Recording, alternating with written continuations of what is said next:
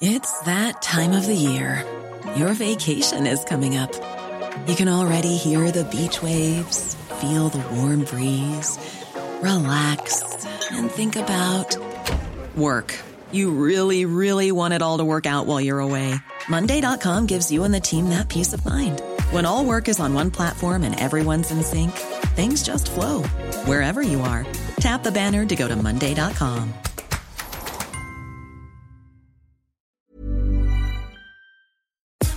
sommes en guerre. Moi, moi, je, personnellement, je m'étouffe. Accélère Accélère Ils sont aux ordres du pognon Faut laisser la star tranquille. Une épidémie de flemme toucherait les Français depuis la crise du coronavirus. C'est ce qu'indique en tout cas une étude parue il y a quelques jours. Et vous allez le voir, c'est assez euh, passionnant. Je vous invite du coup à ne pas avoir la flemme et à m'écouter pendant euh, quelques minutes. Salut, c'est Hugo, j'espère que vous allez bien. Et comme chaque jour, on est parti ensemble pour une nouvelle plongée dans l'actualité. En fait, tout est parti d'une étude publiée la semaine dernière par la Fondation Jean Jaurès ainsi que l'Institut de sondage IFOP. Une étude qui explique que les Français seraient de plus en plus flemmards. La Fondation Jean Jaurès donc parle même sur son site d'une épidémie de la flemme. Alors disons-le dès maintenant, l'étude le montre, cette épidémie de flemme, elle prend de nombreuses formes. Parfois, elle peut avoir une connotation euh, négative, le terme même de flemme peut avoir une connotation euh, négative, mais ce que montre l'étude, c'est plus un changement de mentalité ou de priorité euh, chez les Français, sans forcément donc de jugement de valeur. Le premier élément qui ressort, c'est un gros manque de motivation au travail, tel qu'il est en tout cas aujourd'hui. Pour vous donner une idée, il y a 30 ans, 60% des Français disaient que le travail était quelque chose de très important euh, dans leur vie. 60% donc le disaient. Aujourd'hui, ils ne sont plus que 24% à dire que le travail est très important euh, dans leur vie. En 30 ans, donc, la chute est assez euh, immense. Autre élément qui est souligné dans cette étude, les Français seraient beaucoup moins prêts à faire des sacrifices dans leur travail, que ce soit en termes de rémunération en étant très mal payé ou en termes de rythme de travail en ayant euh, des horaires euh, décalés euh, ou autres. Les Français aujourd'hui sont moins prêts à faire des concessions. Et justement ici, c'est important de comprendre que l'étude ne dit pas si jamais c'est une bonne chose ou non. L'étude d'ailleurs ne dit pas non plus que les Français ne travailleraient pas assez ou quoi que ce soit. Ça c'est des opinions, c'est des éléments qui peuvent faire débat dans le débat politique. Non, là en l'occurrence, ce que l'étude, c'est en fait un état des lieux, un ressenti ou des changements de pratique chez les Français aujourd'hui. Et ce qu'elle dit donc, c'est que les Français accordent moins d'importance à leur travail dans leur vie, qu'ils sont prêts à faire moins de sacrifices et qu'à l'inverse, ils souhaitent consacrer davantage de temps à leur vie euh, personnelle par rapport à leur vie euh, professionnelle. Et justement sur cette question vie pro, vie perso, c'est super intéressant, il y a notamment euh, ce chiffre qui a évolué au fil des années. En fait, en 2008, deux salariés sur trois étaient prêts à travailler plus pour gagner plus, alors qu'aujourd'hui, ça s'est un peu inversé parce que deux salariés sur trois sont prêts à travailler moins pour avoir plus de temps libre. Alors après se pose effectivement effectivement la question euh, du salaire. Est-ce que quand on travaille moins, on doit être payé moins? Ça pose du coup la question euh, du temps de travail. On avait eu l'occasion euh, d'en parler il y a quelques semaines dans les actus du jour, mais vous comprenez en tout cas le principe et la tendance qui s'inverse pas mal là-dessus. Par ailleurs, autre élément là aussi passionnant, en fait, même si les Français veulent plus de temps libre et plus de temps pour eux, donc sans le travail, eh bien leur temps libre est utilisé différemment, notamment depuis la crise du coronavirus. Et globalement, par exemple, ils ont beaucoup plus la flemme de sortir. En effet, selon les données de cette étude, 45% des Français ont moins envie de sortir de chez eux euh, qu'avant. Et c'est un chiffre qui est très important aussi euh, chez les jeunes. Mais alors, comment expliquer tous ces bouleversements? Bah, Il y a plusieurs raisons. Bon, la première raison, elle est assez évidente, c'est euh, la crise du coronavirus. Forcément, de façon forcée au départ et voulue peut-être après, eh bien, on a commencé à expérimenter le fait de travailler chez soi dans certains cas, le fait de se divertir davantage chez soi quand on était confiné et qu'il fallait bien passer le temps. Et ça, certains n'ont pas aimé du tout, mais d'autres personnes ont bien aimé. Et donc, ça fait qu'une partie de la population euh, aujourd'hui veut continuer soit à être en télétravail s'ils ont pu euh, l'expérimenter pendant euh, le coronavirus, soit éventuellement à passer plus de temps chez eux, y compris d'un point de vue du divertissement. Deuxième raison qui peut expliquer tous ces bouleversements, en fait, les auteurs de l'étude expliquent plus globalement qu'on a vécu une succession de crises ces dernières années euh, en France et que ça finit par peser tout simplement euh, sur le moral des Français. Ça peut être les attentats en 2015, ça peut être les gilets jaunes et le mécontentement autour, ça peut être le coronavirus, la guerre en Ukraine, bref, pas mal de choses qui ont pu se passer. Tout cela a eu un impact déjà sur le pouvoir d'achat des Français avec notamment une hausse générale des prix et c'est forcément quelque chose à ne pas négliger cette année. Mais par ailleurs, il y a pu avoir aussi une certaine forme de fragilité euh, émotionnelle selon l'étude qui a pu se développer chez certaines personnes, avec donc euh, dans certains cas une envie de rester chez soi, soit faute de moyens, soit faute de euh, morale tout simplement pour sortir. Mais alors qu'est-ce que ça implique et est-ce que c'est grave? Il y a deux aspects qu'on peut voir ensemble. Il y a justement la question économique et ensuite davantage la question de santé mentale. Première question sur la question économique, certains économistes avancent que cette forme de flemme, en tout cas d'évolution des comportements, pourrait avoir un impact sur certains secteurs. On voit par exemple que dans l'hôtellerie ou dans la restauration, eh bien, on a plus de mal à recruter euh, en ce moment car il y a moins de candidats et donc euh, ça pourrait pousser ces secteurs-là à devoir évoluer et à devoir euh, tout simplement modifier leurs critères, que ce soit en matière de rémunération ou de cadre de travail pour avoir des meilleures conditions de travail et donc continuer à pouvoir attirer des salariés. Par ailleurs, c'est très intéressant d'observer que un nouveau type de start-up ou d'entreprise se sont saisis de cette épidémie euh, de la flemme.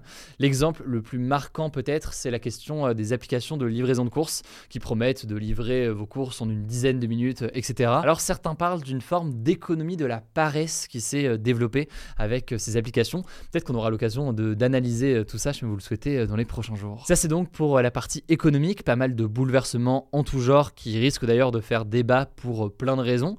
Maintenant, l'autre aspect, c'est la question de la santé mentale et du moral des Français. En effet, selon une autre étude de la Fondation Jean Jaurès qui a été euh, publiée cet été, 40% des Français se sentent davantage déprimés depuis euh, la pandémie en 2020. Et en fait, pour dire les choses, le fait de moins sortir, par exemple, peut traduire soit un changement d'habitude et de type de plaisir qu'on se fait, et à la limite, pourquoi pas, c'est pas forcément quelque chose de négatif, mais dans d'autres cas de figure, ça peut traduire quelque chose de plus profond, une déprime en fait plus profonde. Et forcément, dans ce cas précis, ce serait quelque chose de beaucoup plus problématique chez une partie euh, de la population avec des enjeux cruciaux donc en matière de santé mentale. vous l'avez compris, ce terme d'épidémie de flemme tel qu'il est utilisé par euh, la Fondation Jean Jaurès cache beaucoup de choses différentes. En tout cas, pour découvrir plus en détail cette étude et les différents aspects, je vous mets euh, comme d'habitude le lien de l'étude directement en description.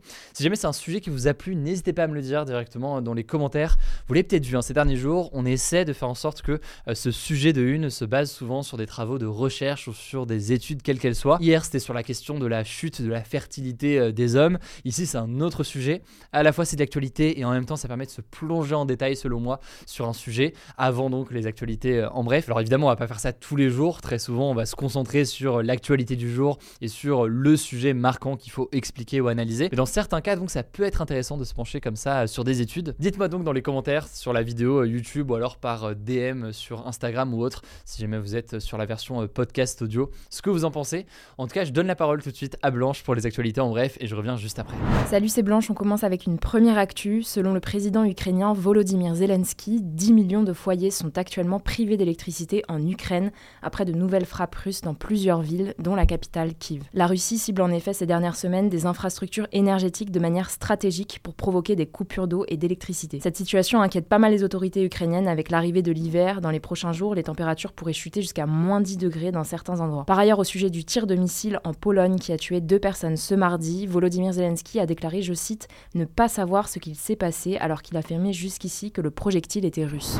Deuxième actu, toujours à l'international, la Corée du Nord a lancé un nouveau missile qui est tombé au large du Japon après avoir parcouru 1000 km selon l'armée sud-coréenne. Ce tir s'inscrit dans un contexte de record de tirs missiles coréens ces derniers mois, ce qui fait dire au service de renseignement américain que la Corée du Nord pourrait préparer un septième essai nucléaire. De son côté, la Corée du Nord a justifié ces tirs par, je cite, l'attitude agressive et provocatrice de la Corée du Sud et des États-Unis, qui ont mené ce mois-ci des exercices militaires communs, les plus grands jamais réalisés jusqu'ici. De leur côté, les États-Unis ont condamné fortement le tir. Une réunion d'urgence a même été organisée entre la vice-présidente américaine Kamala Harris et les dirigeants du Japon, de la Corée du Sud, de l'Australie, de la Nouvelle-Zélande et du Canada. On vous tiendra au courant.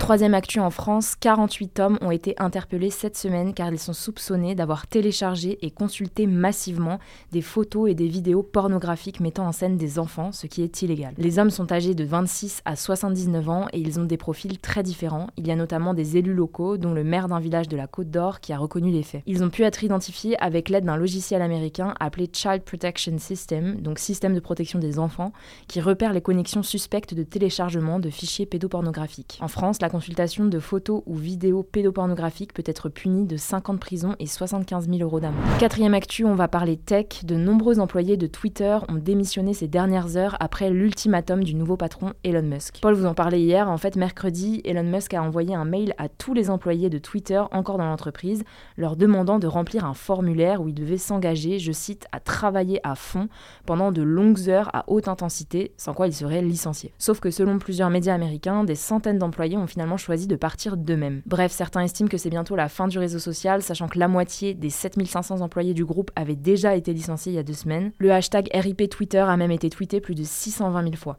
Guise de réponse, Elon Musk a tweeté ironiquement et nous avons atteint un nouveau pic d'utilisation de Twitter, lol. Alors ceci dit, on ne sait pas encore exactement combien de salariés ont décidé de rester, ni ce que ça veut dire concrètement pour l'avenir de Twitter.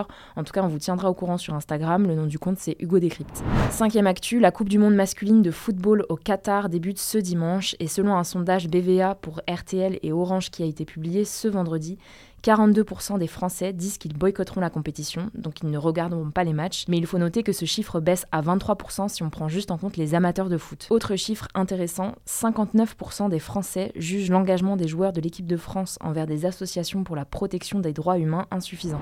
Sixième info, ça parle de sport mais pas seulement, vous allez voir, les organisateurs du tournoi de tennis de Wimbledon, le tournoi de tennis le plus prestigieux du monde, vont autoriser l'an prochain les joueuses à porter des shorts de couleur sombre. Alors pourquoi c'est marquant? En fait c'est une tradition depuis des décennies. Jusqu'ici, tous les joueurs et toutes les joueuses étaient obligés de porter des tenues intégralement blanches. Mais ces derniers temps, les joueuses réclamaient la fin de cette règle en raison de l'inconfort et du stress que ça créait pour elles en période de règles avec la peur de taches visibles. C'est un mouvement qu'on observe aussi dans le foot féminin. En Angleterre, par exemple, l'équipe féminine du club de Manchester City a aussi changé la couleur de ses shorts pour qu'ils ne soient plus blancs.